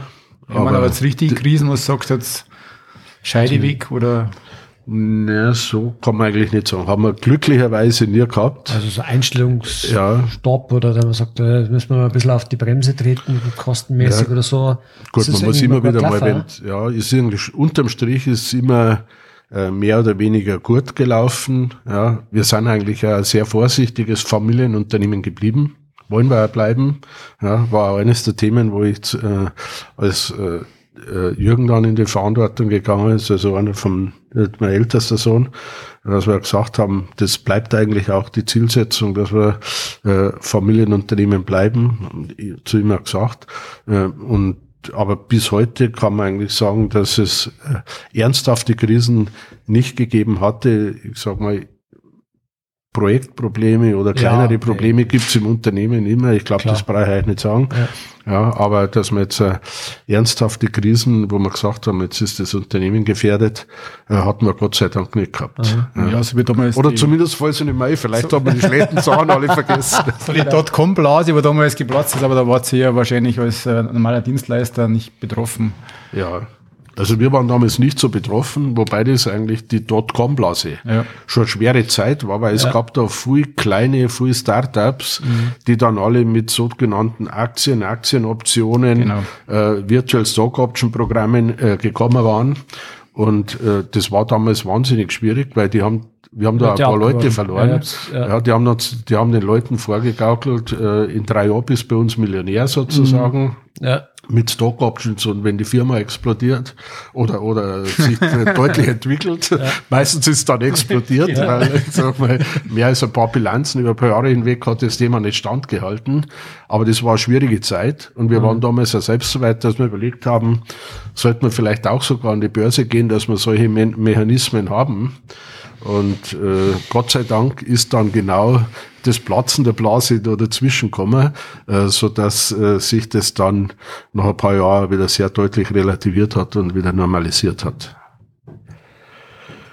Ähm, du hast es gerade schon genannt, also der Jürgen ist ja quasi jetzt auch im Vorstand ja. Vorstandsvorsitzender, glaube ich. Mittlerweile, ja, genau. Also ich, als ich raus bin, 1.1.20, äh, war der Jürgen erst 36 mhm. und ist dann Mitglied des Vorstands äh, mhm. geworden mhm.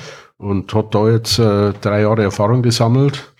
Und der Kollege Dr. Frohnhoff, der das gemacht hat, wir haben immer so das Agreement gehabt, äh, dass wenn der Jürgen soweit ist, dann äh, geht er wieder als normaler Vorstand zurück. Der wollte eigentlich Vorstandsvorsitzender machen, mhm. hat aber gesagt, äh, ich mache das. Äh, und äh, wir haben jetzt gerade zum äh, Jahreswechsel die Veränderung gemacht, dass der Jürgen vom normalen Vorstandsmitglied, so wie du gesagt hast, mir zum Vorstandsvorsitzenden geworden ist.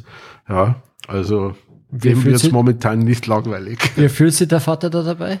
Ja, es ist ein schönes Gefühl, ja. aber ich sehe natürlich schon, dass er äh, in der Rolle viel zu tun hat jetzt momentan mhm. und sehr, sehr kräftig eingebunden ist. Mhm. Aber ich glaube, er hat in den letzten Jahren sehr viel gelernt und hat das bisher äh, sehr gut gemacht. Start war gut, ja.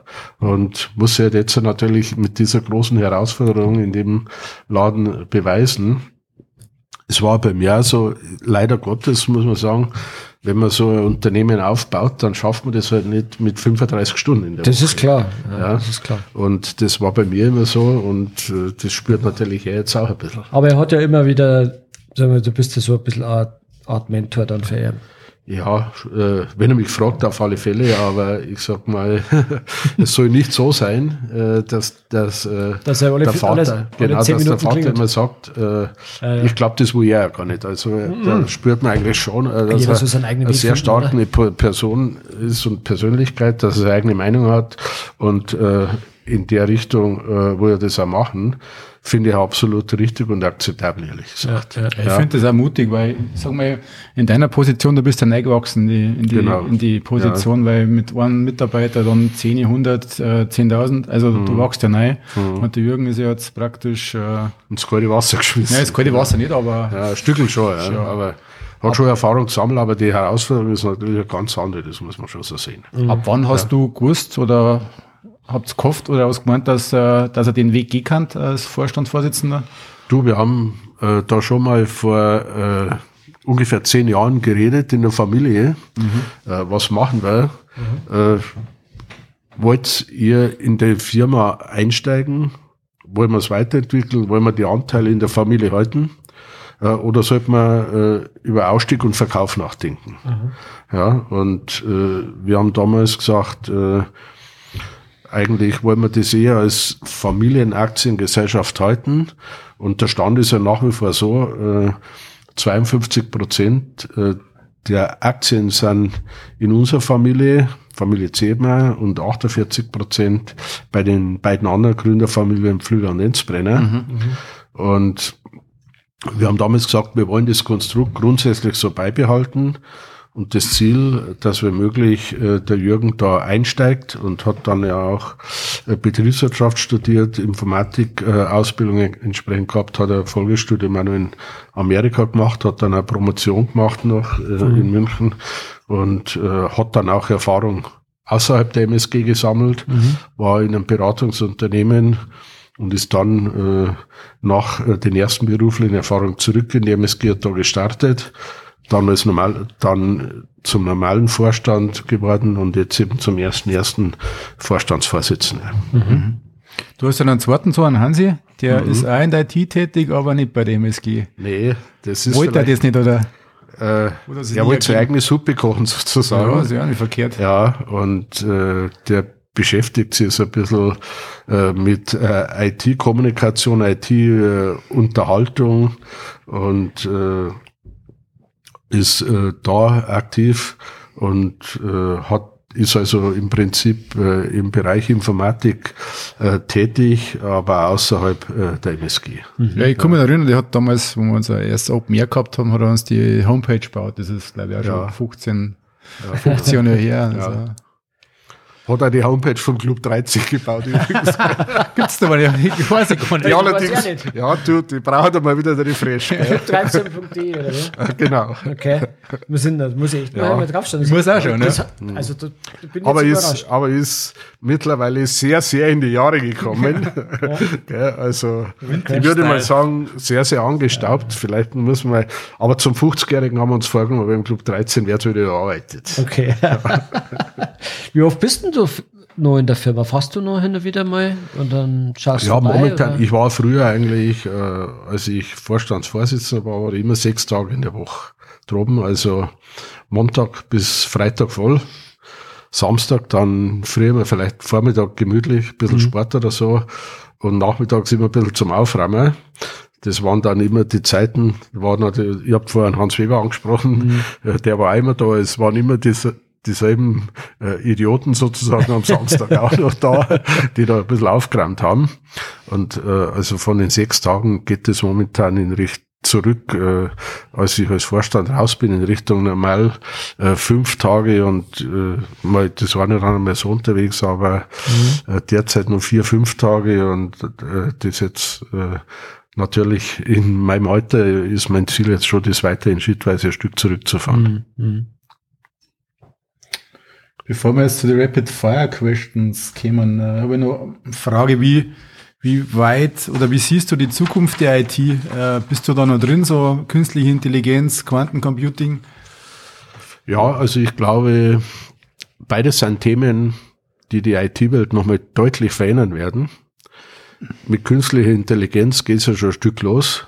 Mhm. Ja, also jetzt muss man fairerweise sagen, künstliche Intelligenz äh, ist momentan äh, auch noch nicht so ausgeprägt. Äh, da gibt es ja mehrere äh, Subdisziplinen wieder in der künstlichen Intelligenz. Was wir momentan sehen, ist ja primär Machine Learning, sage ich mal. Ja, Aber die anderen äh, Teile, die da noch stärker kommen werden, sind auch noch nicht so weit.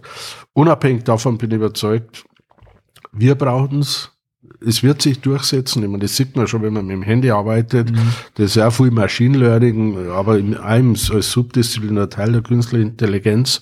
Äh, das läuft schon entsprechend. Und das wird sich deutlich weiterentwickeln. Also ich glaube, dass wir vor großen digitalen Veränderungen stehen. Äh, da bin ich überzeugt davon. Äh, das zu dem Thema. Also ich bin überzeugt, das wird immer stärker kommen. Und als zweites hattest du Quantencomputing mhm. angesprochen sehr, sehr frühe Phase. Es gibt da erst die ersten Laborrechner, die laufen. Ich glaube, die funktionieren momentan nur bei minus 270 Grad und, sage ich mal, staubfreien äh, so, äh, Hochsicherheitsumgebungen. Mhm. Äh, also, aber das wird sich in den nächsten Jahren verändern, aber Quantencomputing äh, wird jetzt in den nächsten paar Jahren auf keinen Fall schon irgendwo in der Breite kommen. Wenn das aber und ich denke, ich glaube, da muss man in, in Jahrzehntenzyklen denken. Wenn das kommt, wird es die Welt nochmal deutlich verändern, weil das nochmal äh, sowohl von der Geschwindigkeit wie auch von anderen Rechenparametern äh, Faktor 100, Faktor 1000 ist. Und das ist eigentlich heute fast nicht vorstellbar. Intern in der mhm. Lösung ist das ja ganz was anderes. Das ist ja nicht mehr, äh, wo das Bit nur 0 oder 1 hat, sondern wo das Bit, sage ich mal, in mehreren Dimensionen äh, Zwischenzuständen auch sein kann. Das heißt, äh, das hat nicht nur auf Hardware und Rechner äh, Auswirkungen, das wird auch auf die Software mhm. ganz, ganz große Auswirkungen haben. Also mittelfristig bin ich überzeugt davon, äh, dass das die IT-Welt und die generell die Digitalisierung der Welt nochmal deutlich verändert wird. Ja, ja ich bin gerade äh, ein bisschen am ja, experimentieren mit dieser äh, ChatGPT. Also das mhm. ist also eine künstliche Intelligenz von mhm. OpenAI. Das ist schon, also Wahnsinn, wie weit das man da schon ist. Ja. Also der, den schmeißt ein paar Brocker Wörter hier, der formt da ganze Sätze und äh, schreibt da komplette ja. Aufsätze. Programmierung, den sagst du Kommentar und der programmiert da die, die Methode. Also das mhm. ist also das ist ja nur der Anfang jetzt, und, ja. aber wie weit nein, das nein, geht. Drum, das ist genau das, wir stehen da schon vor deutlichen Entwicklungen, werden uns treffen, aber wir müssen auch sehr stark in andere Richtungen nachdenken, als MSG in Richtung Plattformen und Ökosysteme. Mhm. Ja, also sagen wir mal Plattformen im Sinne von äh, vertikalen End-to-End-Plattformen, aber auch im Sinne von horizontalen Plattformen, Ökosysteme, wo letztendlich äh, nicht mehr nur so Branchenlösungen sind, wo sondern ganz andere Nutzergruppen zusammengeschalten werden. Also vereinfacht gesagt, was Amazon im Großen macht, ist ja letztendlich eine große internationale Plattform mit einem riesen Ökosystem. Mhm. Da wird es ja viele lokale Plattformen, Ökosysteme geben, Nischenlösungen, äh, was weiß ich, beispielsweise Vorsorgelösungen, Mobilitätslösungen, mhm. Wohnenlösungen, Pflegelösungen, Gesundheitslösungen. Mhm. Also da wird sehr, sehr viel kommen und gerade diese Plattform-Ökosysteme werden neben so großen Themen wie künstliche Intelligenz, wie Quantencomputing, äh, die Digitalisierung auch deutlich vorantreiben und die Welt auch nochmal sehr, sehr stark verändern, bin überzeugt davon. Habt ihr da, Themen für Folgegenerationen. Ja, habt, ihr, habt ihr da eine eigene Abteilung, wo sich schon um so Themen kümmert, die wo schon Forschungssachen betreibt? Ja, oder? wir haben so einen Großbereich Technologie. Äh, intern heißt es bei uns die Ledernackentruppe. ja, und äh, das sind so 30, 40 Leute, die sich also mit, sage ich mal, äh, Themen von morgen und übermorgen äh, beschäftigen. Das, das aber nicht nur theoretisch machen, sondern die auch, äh, sag ich mal, den Projekten, den Mitarbeitern, den Projektleitern mhm. ein Stück äh, mit Rat und Tat zur Seite stehen, von neuen Technologien, von Methoden, von Werkzeugen und so. Mhm. Und äh, da haben wir das angesiedelt und das sind Leute, die beschäftigen sich sehr stark mit diesen Themen um das letztendlich bei uns ein Stück ins mhm. Unternehmen, in die, in die Breite des Unternehmens hinein zu transferieren. Das ist eine spannende Abteilung. Ja, genau. Oh, ja, ja da findet man immer Leid. Da, da, da, wollen die jungen Leute am liebsten hin. Genau. genau. Ja. Okay. Ähm,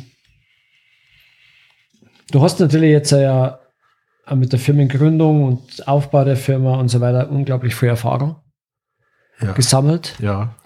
Wenn jetzt, äh, wenn du jetzt jemanden siehst, der äh, gerade in der Firmengründung steht und die nach Rat fragt oder noch Gib mir mal ein paar Tipps oder was darfst du mit auf den Weg gehen?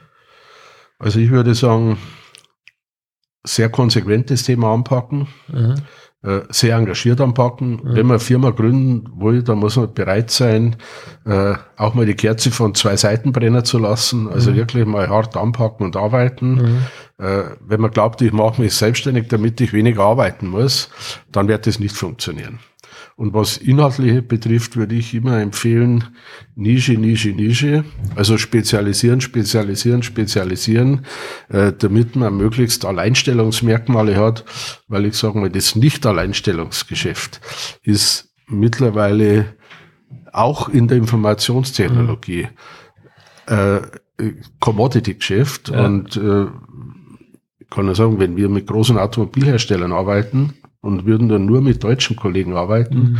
Also wir haben ja zum Beispiel 600 Leute in äh, Rumänien sitzen, die einfach weniger verdienen als die deutschen Kollegen, damit wir dem Kunden in so in der Mischkalkulation ein bisschen andere Preise bieten können. Mhm. Wenn du große Projekte jetzt beim Automobilhersteller machst und die verhandelt ja wirklich hart, dann kannst du das mit Deutschen äh, gar nicht mehr machen. Mhm. Ja, also insofern wieder spezialisieren, spezialisieren, ja. spezialisieren. Weil wenn du so allgemein, wenn du halt nur sagst, ich will programmieren und will mich selbstständig machen, dann ist es sehr, sehr schwer in Deutschland. Ja. ja. Du musst eigentlich Spezialthemen finden ja. und das will ich eigentlich mit Nische, Nische, Nische, ja. speziell, speziell, speziell sagen.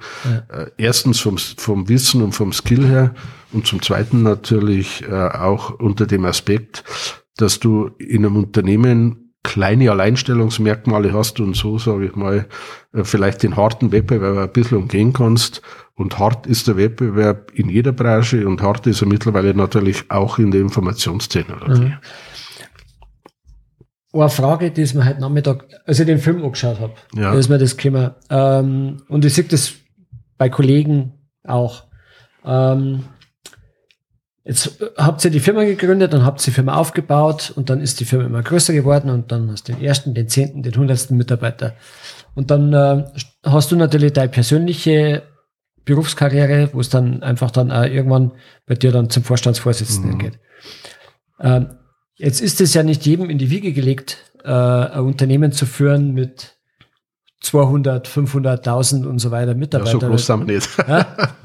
ähm, ähm, hast du dich in der Hinsicht dann auch umstellen müssen oder hast du dich irgendwie weiterbilden müssen in Sachen Management, Ja. gerade Personalmanagement, wie führe ich die Leute und so weiter?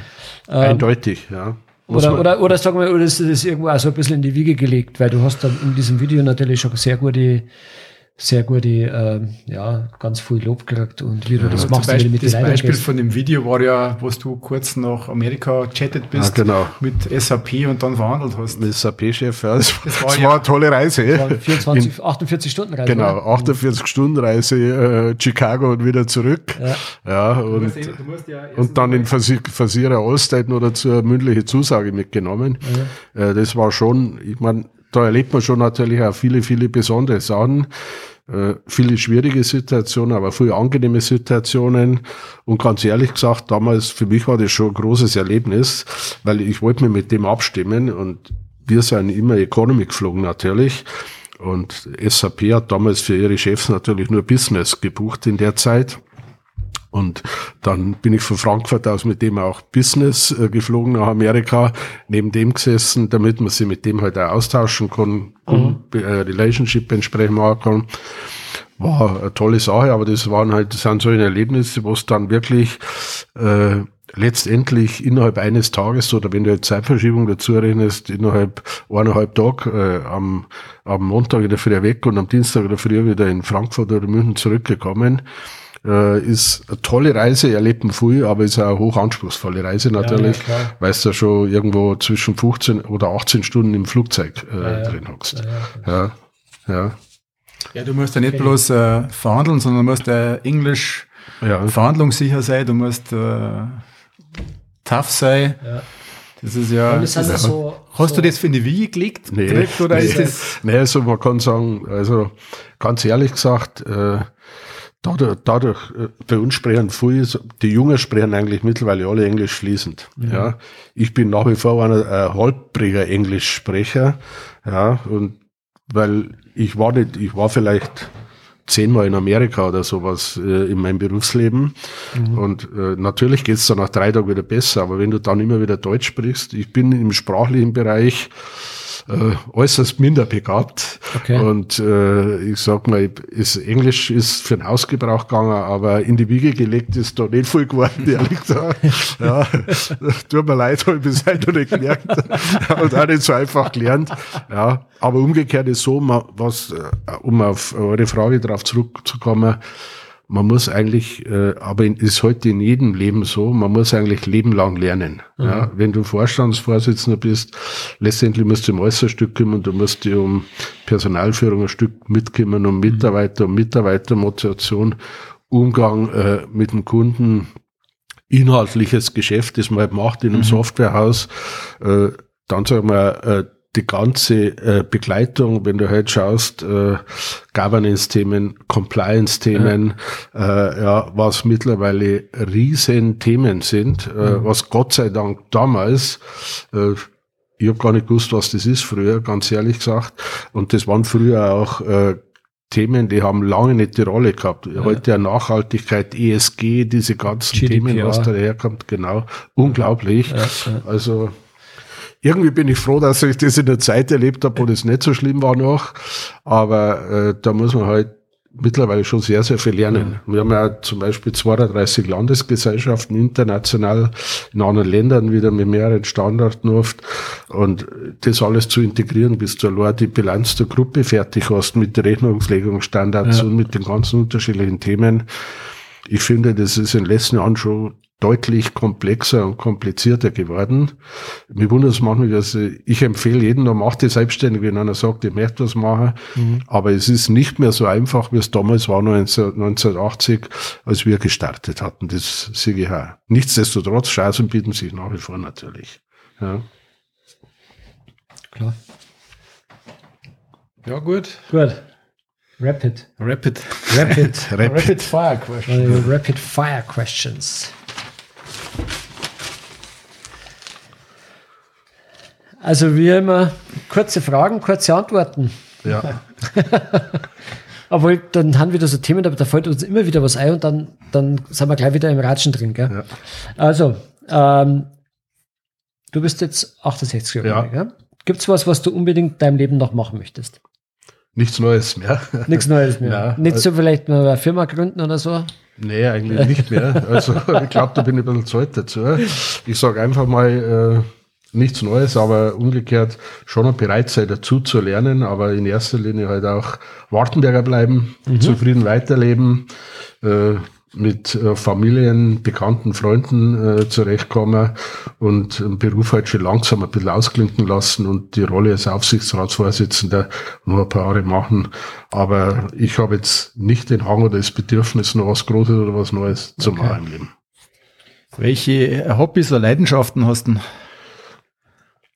Da sagen Mountainbiken.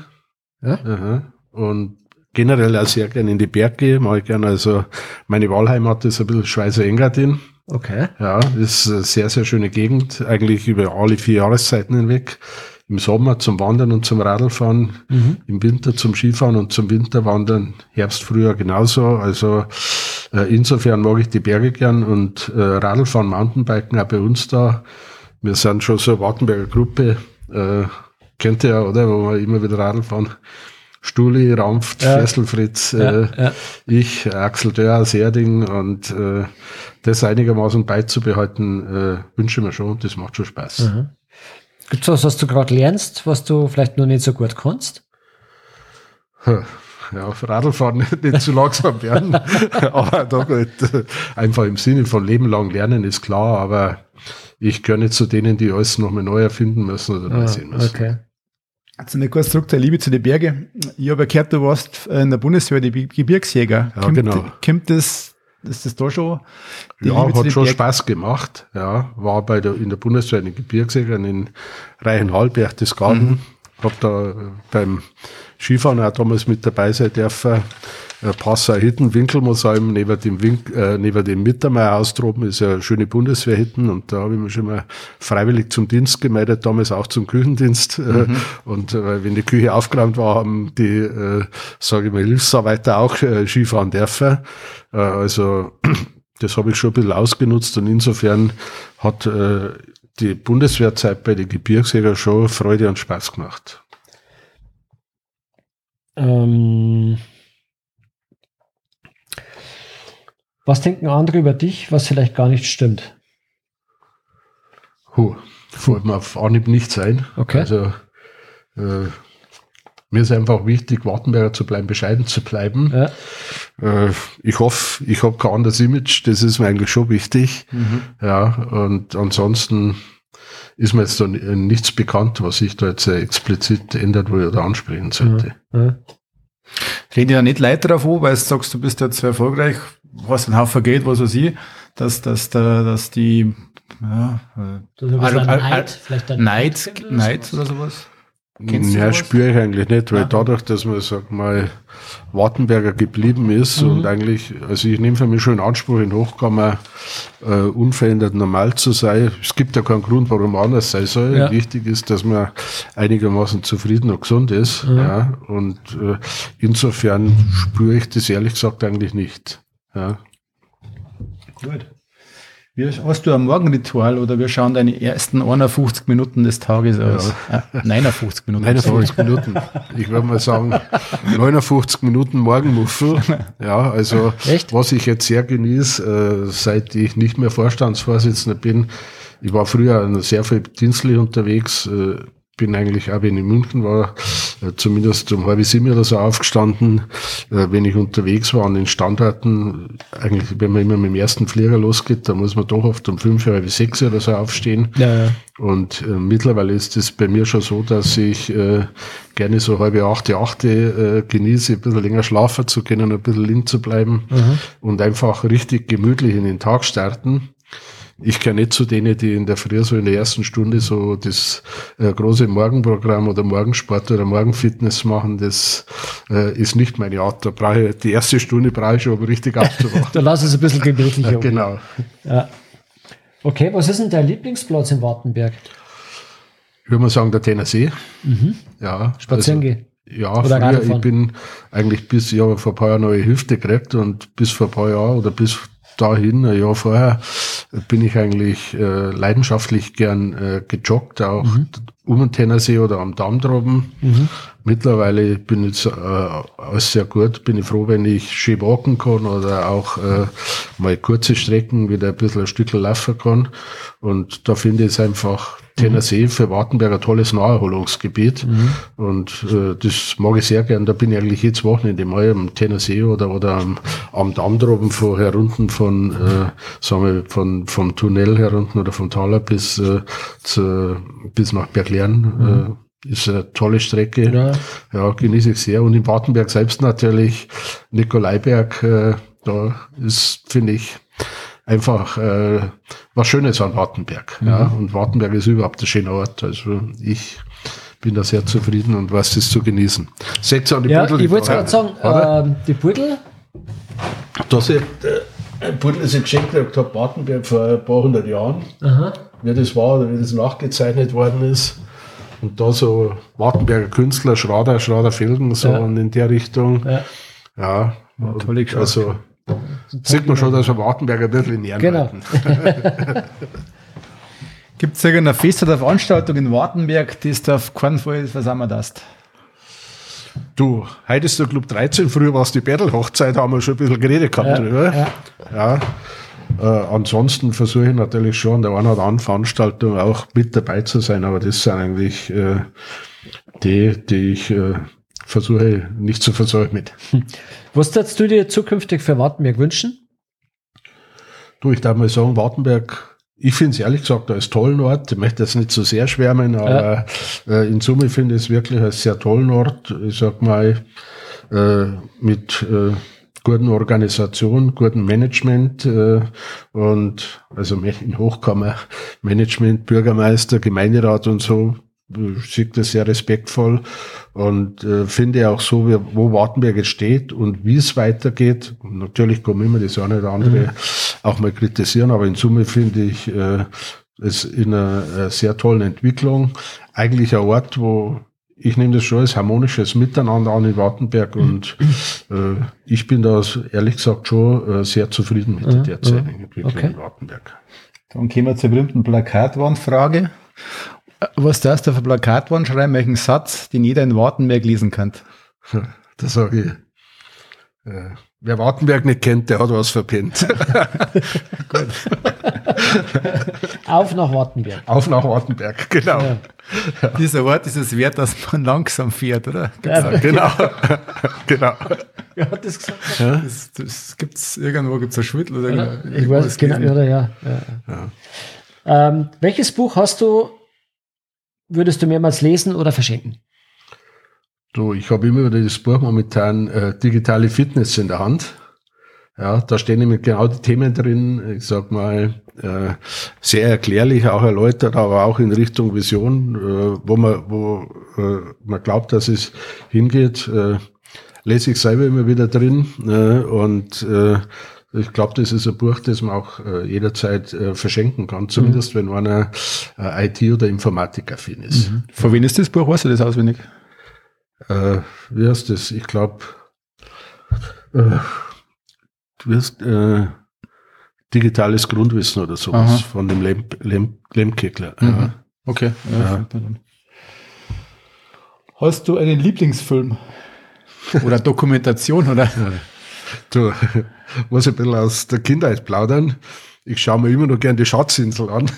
Die Schatzinsel? Ja, die Schatzinsel äh, mit, äh, Michael Lande war da der Ja, Hauptschauspieler. ja, ja, mit, mit genau, den Locken, genau, mit den Locken oder? Genau. Ja. Ja, also Kindheitsfilm Ja. äh, in vier Serien Ja. war früher schon sehr spannend und War das eine von diesen äh, Weihnachts, äh, Genau, Vorweihnachtsserien? kommt immer eigentlich kommt häufig zwischen Weihnachten und Heilig Drei Könige Genau. wird das immer mal wieder ja, wiederholt. ja, ja, ja, Ja, schon. und Ja. habe ich natürlich auf Kassette und irgendwie zwischen Weihnachten, naja, äh, wenn Musi ist, da schaue ich da immer wieder ein bisschen gern rein. Der blinde Äh, Pew glaub- und der, der Long John Silver und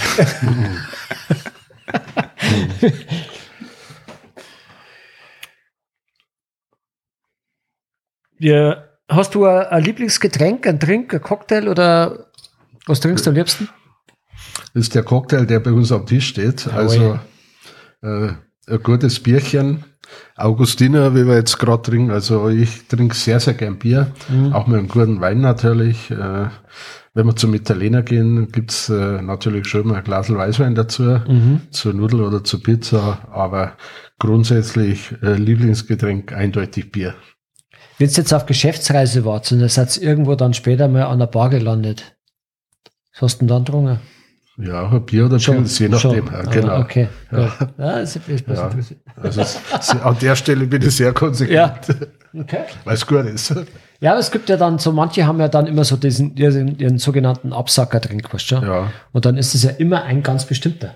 Ja. Ja, und, äh, Ja, aber ich finde, der Bier oder Pilz eignet sich als gutes Absacker. ja, ich, äh, bei mir genauso. Ja. Ich trinke nichts anderes mehr. Ja, nein, Also ich auch nicht. Ist ein verträglicher Whisky gutes und Bier. äh, sowas, was Ja. andere dann sich, in, sich hineinschütten. Ja. Ja. hast du einen Lieblingssong?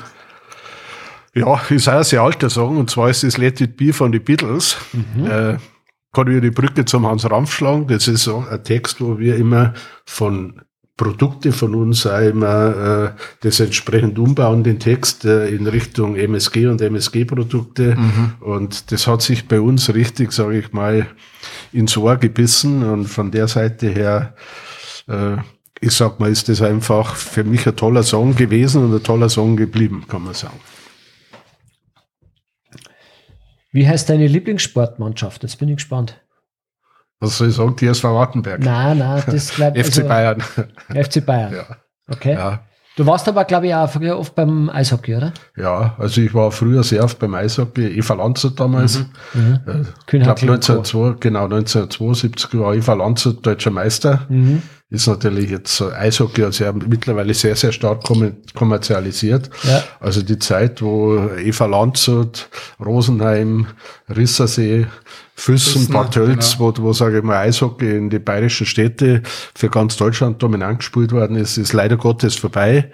Ja, aber insofern Eva Landshut bin ich natürlich noch neu, aber ich gehe halt in kein Eishockey mehr. Also äh, während ich zum FC Bayern schon ganz gerne mal reingehe und mir das auch noch an die Bundesliga-Spiele oder Champions League-Spiele anschaue. Okay, also der FC Bayern, ähm, das war so das erste Spiel, wo kannst du dich daran erinnern? Das erste Spiel vom FC Bayern, was du geschaut hast? Wo ich angeschaut habe. Ja. Ja, weiß ich. Äh, Im Stadion. Ja. Ja, ich war, ich glaube, das war damals sogar äh, gegen Borussia Dortmund im Grünwalder Stadion, Bayern gegen Dortmund. Okay. Dortmund war allerdings nicht so dominant. Mhm. Gut, Bayern, ja, war damals schon eigentlich sehr gut. Okay. Und das waren aber die Zeiten, wo ich äh, keinen Führerschein hatte, noch keine 18 war, per Anhalter nach Wolfsburg, Wolfsburg gefahren bin, mit dem äh, Zug nach München gefahren bin und dann von München Auf eigene Faust. Also ja, Oder teilweise allein, ja, oft allein. Ja, Ah, und dann okay. von München aus vom Hauptbahnhof quer durch über Gärtnerplatz hinten raus noch bis nach Giesing rauf und dann Fußball geschaut habe und wieder heimgefahren bin. Also ich war früher schon sehr starker du- Da Bayern-Fan warst du schon ein sehr starker Genau, Bayern-Fan, wenn du ja, alles. ja. ja. und freue mich halt nicht mehr, wenn Bayern gewinnt und bin schon sehr, sehr Bayern nah, aber ich gehöre jetzt nicht zu denen, die jetzt Fußball hingehen. Okay. Vielleicht zweimal in der Saison oder dreimal öfter nicht. Aber Ja. du hast keine Verbindung, schon du immer. hast keine Verbindung mit der Firma irgendwie, dass bei Bayern irgendwie man näher kennst als der Vorstandschaft oder so. Nein, eigentlich direkt nicht, wobei ich, ich habe mal äh, für einen Schweizer Kollegen eine Karten besorgen müssen, da ist es schon äh, über den Rummenigge persönlich gelaufen. ja, das ist ein bisschen eine Challenge, gell? Ja, genau. Das Das war, das war nur zur Karte gegen äh, Dortmund. Mhm. Und das ist äh, damals, äh, aber über, ist über einen anderen Bekannten gelaufen, über einen, äh, Dr. Nessler, den, der in Ismaning ist mit der Firma Protina und der ist privater Nachbar vom Rummenigge und der Okay. hat mir dann geholfen. Aber äh, persönlich äh, kenne ich keinen von, von dem Bayern-Management. Muss auch nicht sein. Ja, ja, nein, muss auch nicht sein. Aber du hast selber aktiv Wartenberg Fußball gespielt, was verzählt ja, in genau. der zweiten ja. Mannschaft. Aber fast immer zweite Mannschaft, ein paar Mal in der ersten, aber das, glaube ich, hat man ein paar Finger gehabt sein können. Und in der zweiten habe ich schon ungefähr zehn Jahre gespielt und vorher halt in der Jugend und in der Schülermannschaft. Aber das waren ja damals die C-Klassenzeiten, oder? Wartenberg? B-Klasse. B-Klasse, B-Klasse war es mhm. eigentlich immer. Ja, genau. Gibt es jetzt auch andere Strukturen ja, in der Liga, ist ein bisschen, bisschen anders gemacht. Ja. Mhm. Aber damals war es noch B-Klasse, immer vor dem Spiel der ersten hat immer die Reserve genau. gegen denselben gespielt, also völlig anders als jetzt heute konstruiert ist, das Ganze. Ja, ja gut. Okay, sind äh, wir durch? Haben wir noch Zeit für eine Frage? Eine Frage ja. Irgendwo habe ich gehört, es hat einmal irgendwie, du hast einen prominenten Namensvetter. Mhm. Und da hat es einmal irgendwie, da gibt es eine Anekdote drüber, da ja. gibt es irgendeinen Telefonstreich oder irgendwas? Stimmt, ja. Also äh, der prominente Name ist natürlich leider Hans Ziermeier, ja, ja. das war der bayerische Kultusminister damals. Ja. Und äh, da haben die das eingefädelt, da gibt es ja im Radio immer, die hat es damals gegeben, verstehen Sie Spaß. Ja. ja. Und ich war da mitten in der Arbeit drin, war vertieft und äh, dann haben die bei mir von in dem Hörertelefon angerufen ja, und haben gesagt, äh, sind Sie Hans Zehmer? Ich gesagt, ja. Und wir haben ein Riesenproblem mit Ihnen. Äh, uns ist zu Ohren gekommen, dass Sie sich sehr äh, despektierlich über die bayerische Kulturpolitik geäußert haben. Und das ist natürlich mit ihrem Namen eine Katastrophe. Und äh, sie bitten mich darum, ob ich nicht meinen Namen kann. ich ja, was stellen Sie sich da vor und wie stellen Sie sich das vor?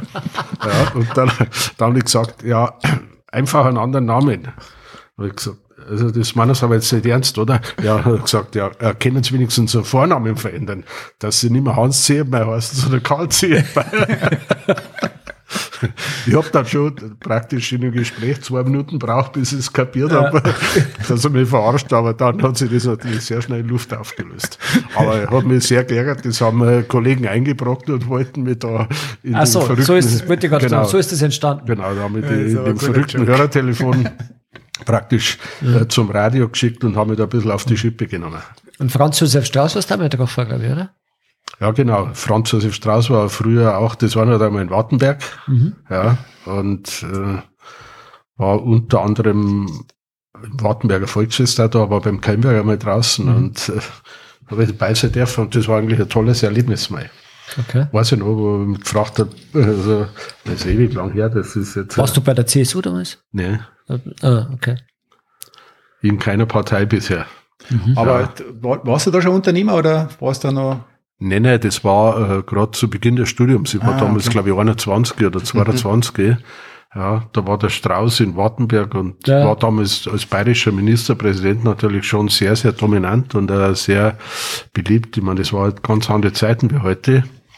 Und äh, ich werde es nie vergessen, wo er dann äh, waren wir dann beim, beim Keimberger draußen, Riesentruppe, kommt der Strauß zu mir und sagt, äh, sagt der, der Norbert Keimberger, Komm her.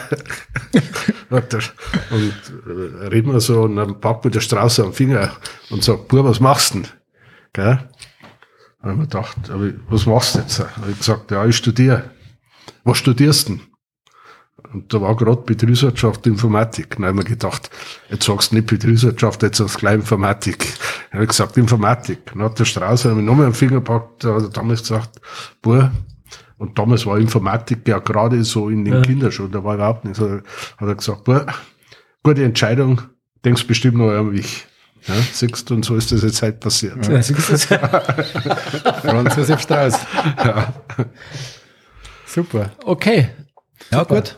Vielen herzlichen Dank. Das war ein sehr, sehr interessantes Gespräch. Ja. War schön. Genau. Ich bedanke mich bei euch und den habt ihr ja mehr wie ich, oder? Wenn ihr nur interviewen könnt. Ja, ja ein, paar, ein paar Leute haben wir noch auf der genau. Liste stehen. Ja. ja. Okay, also okay, danke, danke. Dir. Ja, Servus, Servus. Ja, danke, Servus, für euch. So, das war unsere 35. Episode, aufgenommen am 20. Januar 2023 bei der Familie Zehntmeier in Wartenberg. Vielen Dank fürs Zuhören und bis zum nächsten Mal. Ciao.